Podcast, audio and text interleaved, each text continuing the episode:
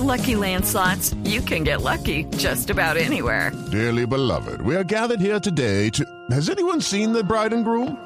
Sorry, sorry, we're here. We were getting lucky in the limo and we lost track of time.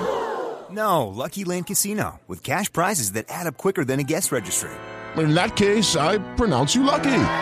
Play for free at LuckyLandSlots.com. Daily bonuses are waiting. No purchase necessary. Void where prohibited by law. 18 plus. Terms and conditions apply. See website for details.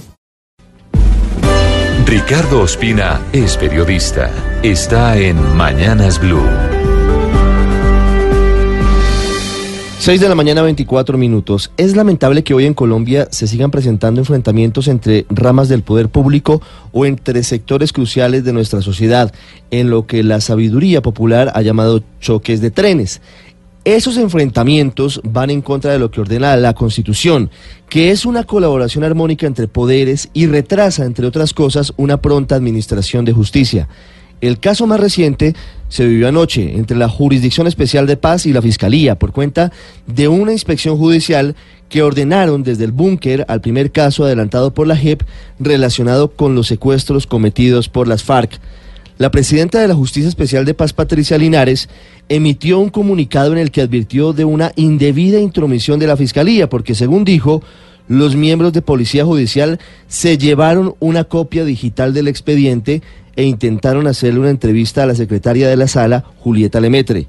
Unos minutos antes de conocerse públicamente el comunicado, la Fiscalía emitió un mensaje de Twitter que dice, abro comillas, en el mejor espíritu de colaboración y respeto entre las jurisdicciones, Fiscalía ha revocado orden a Policía Judicial para obtener copia del expediente 001 de la JEP y efectuar entrevista a una de sus magistradas, cierro comillas.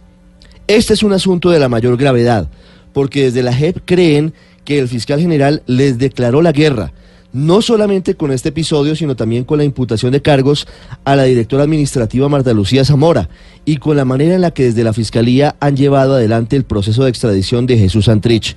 Por eso, más allá del reversazo de última hora, es muy importante saber qué va a hacer la Fiscalía con el expediente digital que se llevó de la JEP, porque en teoría eso corresponde al resorte exclusivo de esa jurisdicción. También hay que averiguar por qué no solicitó información por canales formales y por qué esta orden salió firmada por uno de los fiscales de apoyo más cercanos al fiscal general Néstor Humberto Martínez, el mismo fiscal que casualmente lleva el proceso contra Marta Lucía Zamora y dos contratistas de la JEP. Para completar el tema de las FARC hay dos cosas. Una, el informe de la ONU sobre la implementación, que concluye que hay grandes preocupaciones por la falta de recursos para el futuro. Y la otra, el dibujo de Jesús Santrich, que hizo manera de autorretrato detenido en la picota, lanzando un durísimo mensaje contra la dirigencia política de las FARC. Con una leyenda que usando palabras de Carlos Antonio Lozada dice, mal pudiera yo salir a decir que no hay garantías y estar sentado acá. A buen entendedor,